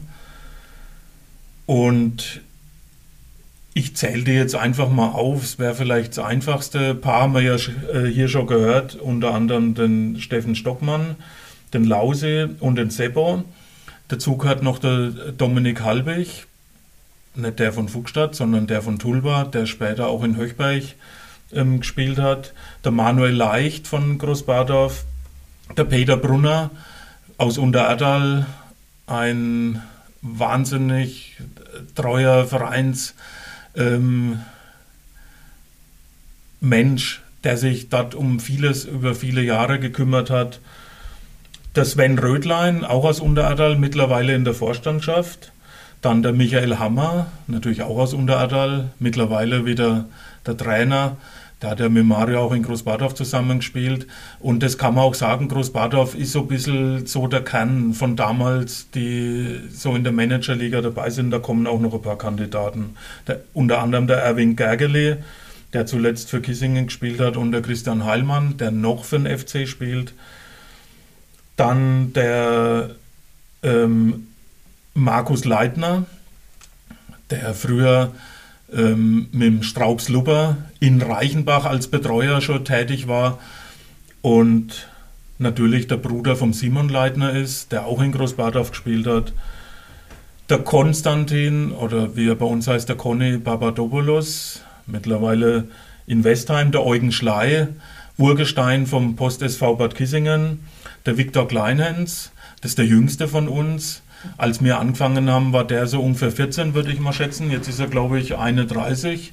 Ist ja jetzt aktuell der Trainer von TSV Hauptstadt. Also der hat eine Wahnsinnskarriere seitdem hingelegt. Wäre auch ohne die Expertenliga nie möglich gewesen. Dann haben wir noch den Bernd Kotzenitz. Das ist der, der am längsten Fußballprofi von uns allen war, der ähm, damals vom FC 05 Schweinfurt nach Gladbach gewechselt ist unter Hans Meyer und umfunktioniert wurde vom Wieselflinken Rechtsaußen zum rechten Verteidiger. Er hat bestimmt knapp 200 Bundesligaspiele gemacht und dann auch nochmal so ungefähr 100 Zweitligaspiele für Duisburg, Bielefeld und war auch in Wolfsburg unter Magath. Ist dann aber wegverliehen worden nach Bielefeld und Wolfsburg wurde Meister. Mit Grafitsch, Ceko und Misimovic kennt man bestimmt noch. Wie kam der Band zu euch? Der Band kam durch den Stocke zu uns, die haben wir zusammen gespielt und in, in Schweinfurt. Und da kam auch noch ein anderer Profi zu uns, der Markus Schuler. Der hat damals in Bielefeld äh, linker Verteidiger gespielt. Und einen haben wir noch vergessen, außer uns zwei, den Martin Bauernschubert oder Bascho, wie wir sagen. Da vielleicht auch noch eine Anekdote, das kommt fast bei jedem, kommt fast bei jedem Treffen immer zur Sprache. Der Martin hat sich immer mit nicht gebundenen Fußballschuhen aufgewärmt. Bis mal jemand gefragt hat, was machst du denn eigentlich? Ist, willst du da noch ein bisschen vorher locker sein? Ist dir das zu eng? Hat er gesagt, nee, das hat der Diego Maradona auch immer gemacht. Und das hat er sich da abgeschaut. Finde ich total super. Und hat er einfach so beibehalten. Ja, das sind die 18 Mitglieder unserer Managerliga. Was muss man machen, um bei euch mitmachen zu können? Muss man 1000 Euro hinterlegen oder muss man irgendwie äh, eine Aufnahme äh, Ritus äh, hinter sich bringen? Äh, nein, musste man nicht, muss man nicht. Man muss nur natürlich ein geballtes äh, Fußballfachwissen besitzen, ne, aus dem regionalen, aber auch überregionalen natürlich. Ja. Ähm, es ist wirklich so, wir hatten teilweise, ähm, es war noch viel, viel mehr dabei, viel mehr Experten sozusagen in den Jahren zuvor. Also da war mal ein Steffen Rögele mit am Start, da war ein, äh, ein Reitmeier mit am Start mal, da war ähm, ein Markus Schott, ein Bastian Steuerwald, ein, ähm, wen habe ich vergessen, Uwe? Felix Füller. Felix Füller, genau, und so weiter. Die waren alle schon mal bei uns dabei. Ähm, ja, man ist dann mal, wieder rausgefallen, man ist mal reingekommen, je nachdem. Aber so der, diese 18 Mann sind jetzt wirklich so der langjährige Kern schon seit zig Jahren. Und ähm, wir haben eine Aufnahmeliste sozusagen, wenn mal einer keine Lust hat. Äh, wir haben eine Warteliste. Ne, es wollen sehr, sehr viele äh, aus der Region in diese Expertenliga rein. Aber im Moment sagen wir nein, es passt mit uns 18 so gut. Äh, sind so schöne Abende, wenn wir unterwegs sind. Und deswegen ja, wird das Ding ja auch für die Zukunft so in der Konstellation so bleiben. Und Uwe, dieses Expertenwissen wird von dir gerne abgefragt, haben wir mitbekommen. Naja, ich habe dann immer ein Fußballquiz äh, mir ausgedacht. Einfach irgendwelche Namen, was macht eigentlich, wenn ich mal jemand gelesen habe, der schon sieben, acht Jahre nicht mehr irgendwo im Fernsehen oder sonst wo in der Zeitung erwähnt wurde. Da waren immer ganz lustige Sachen dabei. Ähm, mir fällt gerade ein, Daniel van Beuten, da hat er mal, hatte, war ja bei Bayern ähm, Innenverteidiger. Und äh, ich habe es mir auch mal ausgedruckt. Ich muss noch mal gucken. Was macht eigentlich Daniel van Beuten? A. Das Modelabel Starsmate hat er gegründet. B. Fahrschule Captain am Steuer in Lüttich. C. Betreibt eine Bar Jack Daniels wie Daniel. D. Handtaschenläden für Männer Daniels Beutel. E. Designt Weinflaschen für die belgische Variante des Boxbeutel. Boxbeutel allerdings mit UYTL dann geschrieben. Und einfach solche Sachen, aber natürlich auch einfach Fakten. Mir fällt jetzt da nichts ein. Gerd Müller hat, glaube ich, bestimmt schon 30 oder 40 mindestens Doppelpacks oder Hattricks gemacht. Einfach mal solche Sachen, die für uns unvorstellbar sind, wo dann jeder sagt, Wahnsinn hätte ich nie gedacht. Und dann gibt es immer so ein Quiz, dann wird in Mannschaften aufgeteilt. Da kriegt jeder dann auch die Möglichkeit, einen Telefonjoker vielleicht einzusetzen. Da hatte man schon Thomas Hammer, da haben wir versucht, schon Erwin Albert zu erreichen, der ging aber dann nicht hin. Dann haben wir den Otto Dietz versucht, das war bei unserer erst, also der Torwarttrainer von Großbadorf. Das war die erste Wanderung zum Neustädter Haus, sind wir durch den Schnee gestapft und dann das Quiz eben gemacht. Und mitten in der Nacht dann, ich glaube, es war schon nach eins oder zwei, haben wir dann versucht, den Otto Dietz anzurufen. Und es ging um folgende Frage. Ähm, für welchen belgischen Erstligisten war Erwin Albert im Einsatz und auch Torschützenkönig? SKB wären. Ja, aber die Antworten waren A. SK Averen, SK Beveren, SK Zeveren oder SK Deveren. Und es ging, es ging halt keiner hin und wir wollten natürlich den Erwin selbst erreichen oder den Otto. Es wäre halt einfach lustig gewesen. Natürlich hat das fachkundige ähm, Quizpersonal gewusst, dass es Beveren war. Aber ich meine, ich kann mir nichts Spannenderes vorstellen, als mitten im Winter in der Nacht um 2 Uhr von einer Menge gut gelaunter Menschen aus dem Bett geklingelt zu werden wegen Natürlich. so einer Frage. Natürlich. Und da war es unter anderem auch so, dass irgendwann einmal die, die Getränke im Neustädter Haus zur Neige gingen und dann hatte der Steffen Stockmann seine damalige Lebenspartnerin, seit langen Jahren jetzt schon seine Frau angerufen, die dann noch einmal hochgefahren ist. Entschuldigung, da muss ich dich unterbrechen. Das stimmt nicht so. Sondern? Das war die Geschichte in, eine, in einem italienischen Restaurant in Bad Kissingen, wo dann die damalige Lebensgefährtin des Herrn Stockmanns abends um halb elf, halb zwölf dann in die Pizzeria äh, eingelaufen ist mit einem das stimmt. Asbach und Asbach Cola Flasche. Aber meiner Meinung nach kam sie auch einmal ins hier, deutsche Haus im Winter. Hier eine andere Geschichte. Äh, wir nennen ja keine Namen hier, aber ein äh, uns bekannter Regionalliga-Trainer vom DSV Hauptstadt ähm, hatte die Idee gehabt, er ruft nachts um 12 Uhr den Tax, ein Taxiunternehmen an, weil keiner von uns mehr fahren konnte und hat zwei Asbach-Flaschen und vier Cola-Flaschen bestellt. Und dann hat der Taxifahrer gesagt, na klar, ob ich jetzt die Flaschen oder die Flaschen fahre, ist ihm egal. Und dann hat uns ein Taxi aus Bischofsheim natürlich Getränke geliefert. Das stimmt. Ja, und dann, wir nennen aber keine Namen. Na, nein, das wäre das wär jetzt, ähm, und wie gesagt, das, das Hauptstadt hat in den letzten Jahren so viele so unterschiedliche genau. Trainer, da könnten wir jetzt auch überhaupt gar ja, nicht drauf kommen. Genau. genau. Aber jetzt nochmal grundlegend, erklärt unseren Hörern doch mal was oder erklärt uns das Managerspiel, mal was es damit auf sich hat, damit die Hörer, die jetzt vielleicht mit den einzelnen ähm, Geschichten jetzt nicht so bewandert sind, damit die überhaupt wissen, was war der Auslöser, worauf beziehen sich diese Geschichten? Ja, es, geht um unsere ähm, gemeinsame Leidenschaft im Fußball ne, und äh, die Leidenschaft, sich zu treffen, zu, ähm, eine Hüttenübernachtung zu machen. Und da brauchen wir halt irgendeinen Grund, damit wir einmal im Jahr oder zweimal im Jahr von zu Hause mal weg dürfen. Gell? Und haben wir uns das Managerspiel natürlich ausgedacht über Kicker. Äh, da gab es einen Modus, äh, wenn man 18 Mann ist, dann kann man wie eine ganz normale Fußballsaison gegeneinander in echt, äh, nicht, sondern halt virtuell ähm, mit Kickernotenvergabe und Punktevergabe über Kicker damals noch ähm, gegeneinander spielen. Und je nachdem, wie viele Punkte man macht, seine Mannschaft, äh, gewinnt man oder verliert man. Oder man spielt unentschieden. Und so haben wir das ähm, angefangen, ähm, haben da ja, über Jahre hinweg äh, diesen Head-to-Head-Modus gespielt, äh, bis vor zwei Jahren. Dann hat Kicker sich leider dazu entschlossen, diesen Head-to-Head-Modus aus Kostengründen abzuschaffen. Und seitdem haben wir eine andere Variante, äh, die Kickbase-Variante gewählt und äh, machen das jetzt ähm, ja, über diese Plattform. Ähm, es ist ein, ja, jedes Wochenende fiebert man irgendwo mit. Ne, das ist wie bei Tipico, wenn man tippt oder egal ob früher Lotto Toto, je nachdem, man fiebert mit seinen Spielern mit. Äh, wer macht mehr Punkte? Äh, ganz schwierig wird es dann, wenn der eine Stürmer, den man hat, äh, quer zum anderen legt und mein Gegner hat den anderen Stürmer, der das durchschießt, weil der natürlich mehr Punkte macht. Das sind dann solche Sachen, wo dann auch mal die WhatsApp-Gruppe natürlich ja, aufploppt, ne? also sagen, Mensch, jetzt hast du wieder Glück gehabt und so weiter.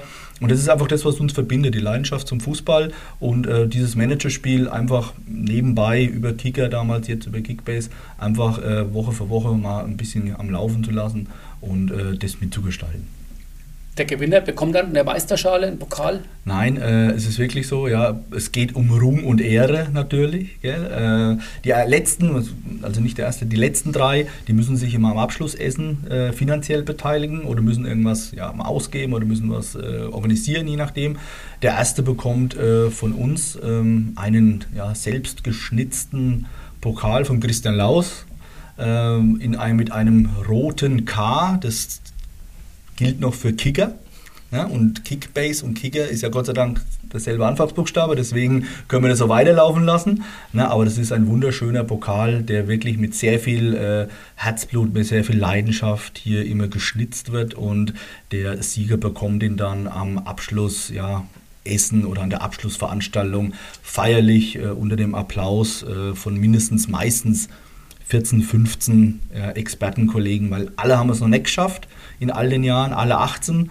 Ne, auch mal aus ja, den Herrn Kotzenitz aus dem Ruhrbott mal herzubringen oder wir mal hochzufahren, dass wir wirklich mal alle 18 ja, uns irgendwo treffen. Ähm, aber wir sind immer so zwischen 14 und 15 Mann und da wird natürlich dann feierlich die Siegerehrung vollzogen.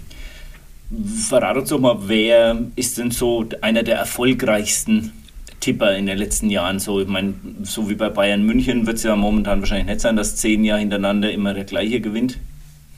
Also es eigentlich der Eugen Schley und der Erwin Gergely. Ich glaube, der Eugen hat schon drei Sterne auf seinem Trikot mittlerweile und der Erwin, glaube ich, zwei. Ich habe zum Beispiel noch nicht einmal Meister gemacht. Ich komme zwar immer so in den UEFA Cup, aber Meisterschaft noch nie. Und äh, da vielleicht noch dazu, ähm, hinten die letzten drei, das sind schon oft mal so ähm, ähnliche Namen, die da auftauchen. Deswegen waren wir auch das ein oder andere Mal schon in Wattmannsroth in einer Schnapsscheune zu einer Schnapsverköstigung. Und ähm, der Lause, der begnadete Tischtennisspieler, wie wir vorhin mitbekommen haben, der ist meistens auch eher im hinteren Drittel zu erwarten. Und äh, ihr habt ja in der letzten ja, Podcast-Sendung mal euren, den Rhönbomber erwähnt. Äh, auch unter den letzten ist meistens nicht unser Rhön-Bomber, sondern wir haben einen äh, Gyros-Bomber. Das ist der Konstantin Papadopoulos, der auch sehr, sehr oft im hinteren Bereich zu finden ist, unter den letzten drei.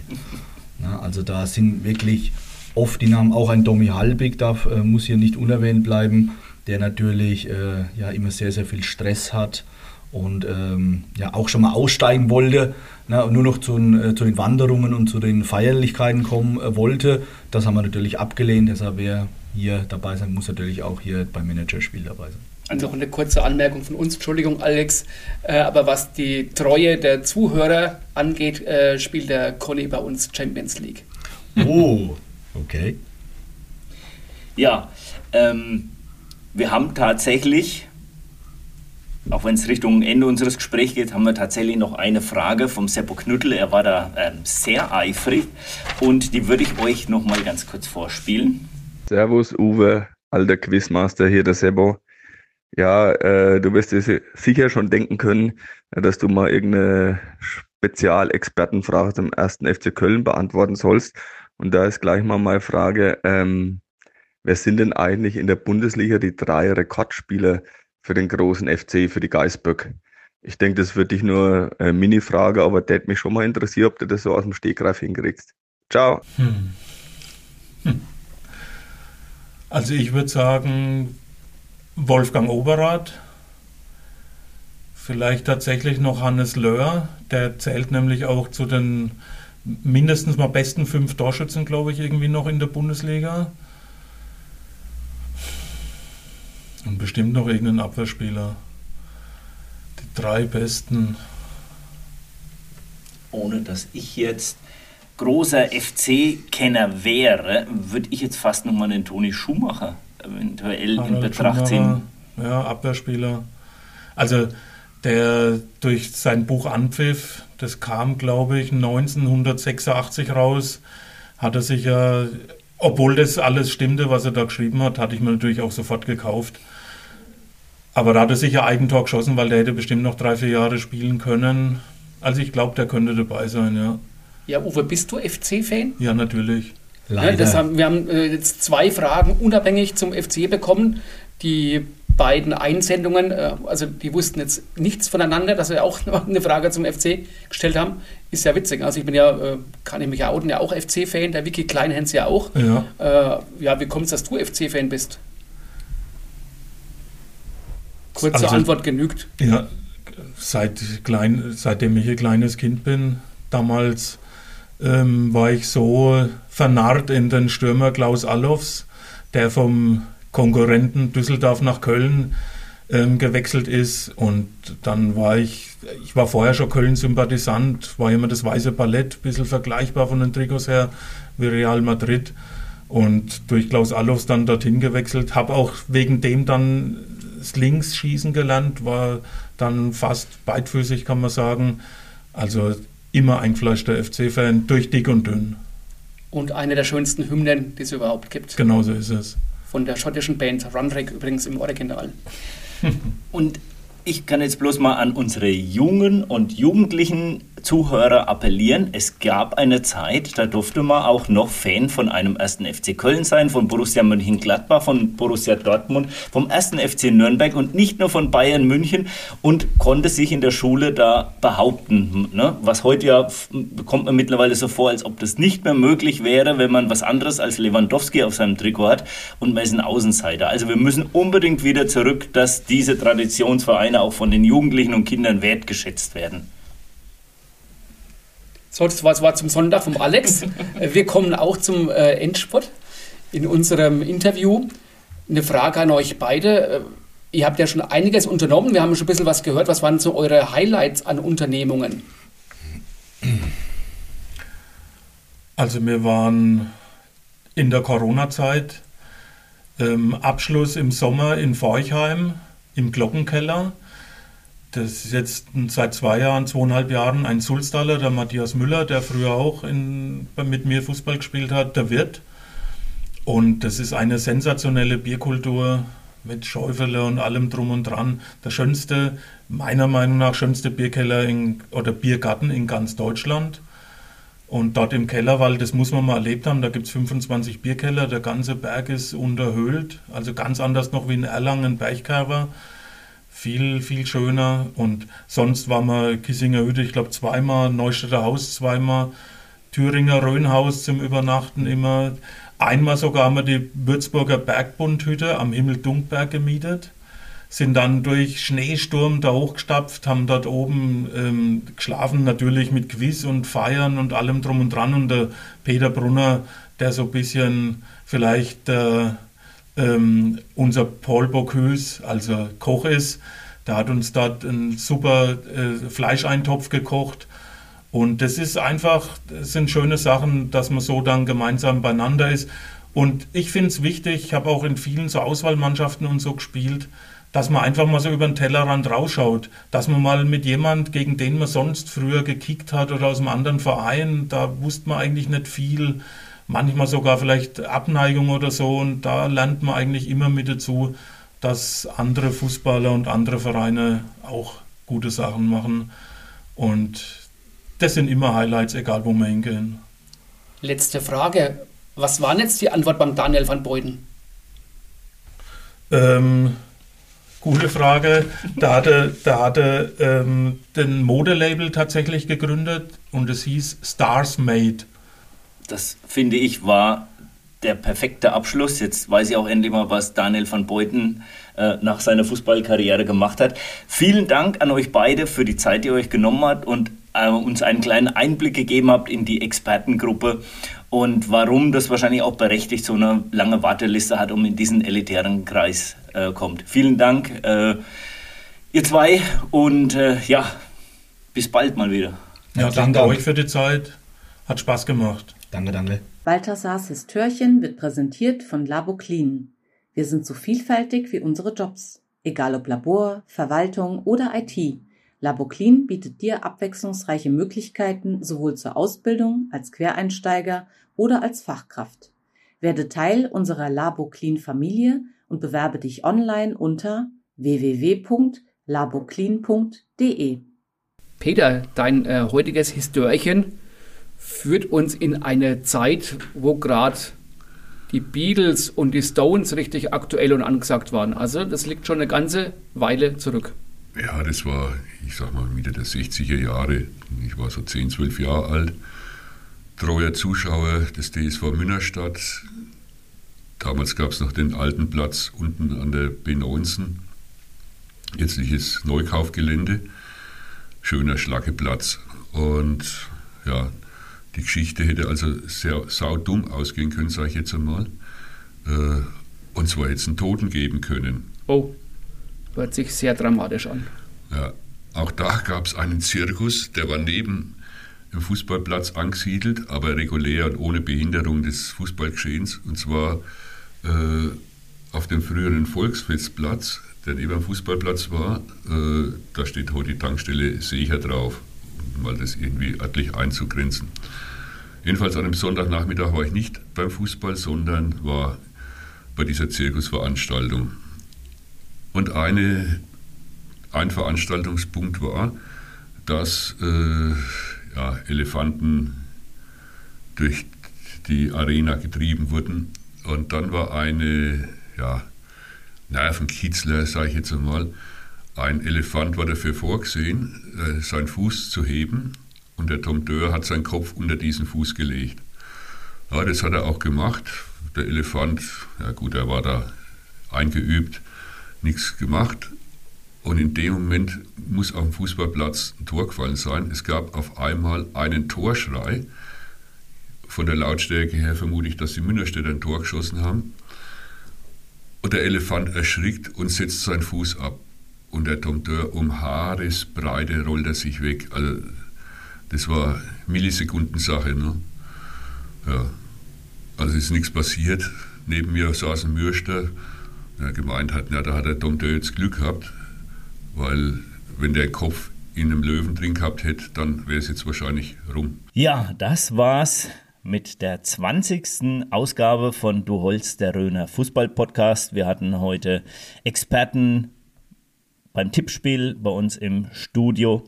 Ähm, und jetzt brauchen wir auch mal so ein bisschen eure oder euer Expertenwissen. Äh, und zwar wollen wir demnächst auch mal so auf das Thema ähm, Nachhaltigkeit eingehen auf dem Sportplatz. Gibt es da schon bei euch irgendwelche Initiativen, irgendwelche Ideen, Aktionen? Wenn ja, schreibt uns das gerne mal per E-Mail an die Adresse duholz.podcast.gmail.com oder natürlich über Facebook, Instagram, wie ihr uns eben erreichen könnt ja, wir möchten einfach das Thema ein bisschen beleuchten und vielleicht kann man ja in Zukunft dann auch rufen, Sherry, wir wissen, wo dein E-Auto steht. Von daher, wir freuen uns auf eure Einsendungen und natürlich verbleiben wir wie immer mit unserem Leitspruch, wir müssen ja morgen alle wieder auf die Arbeit.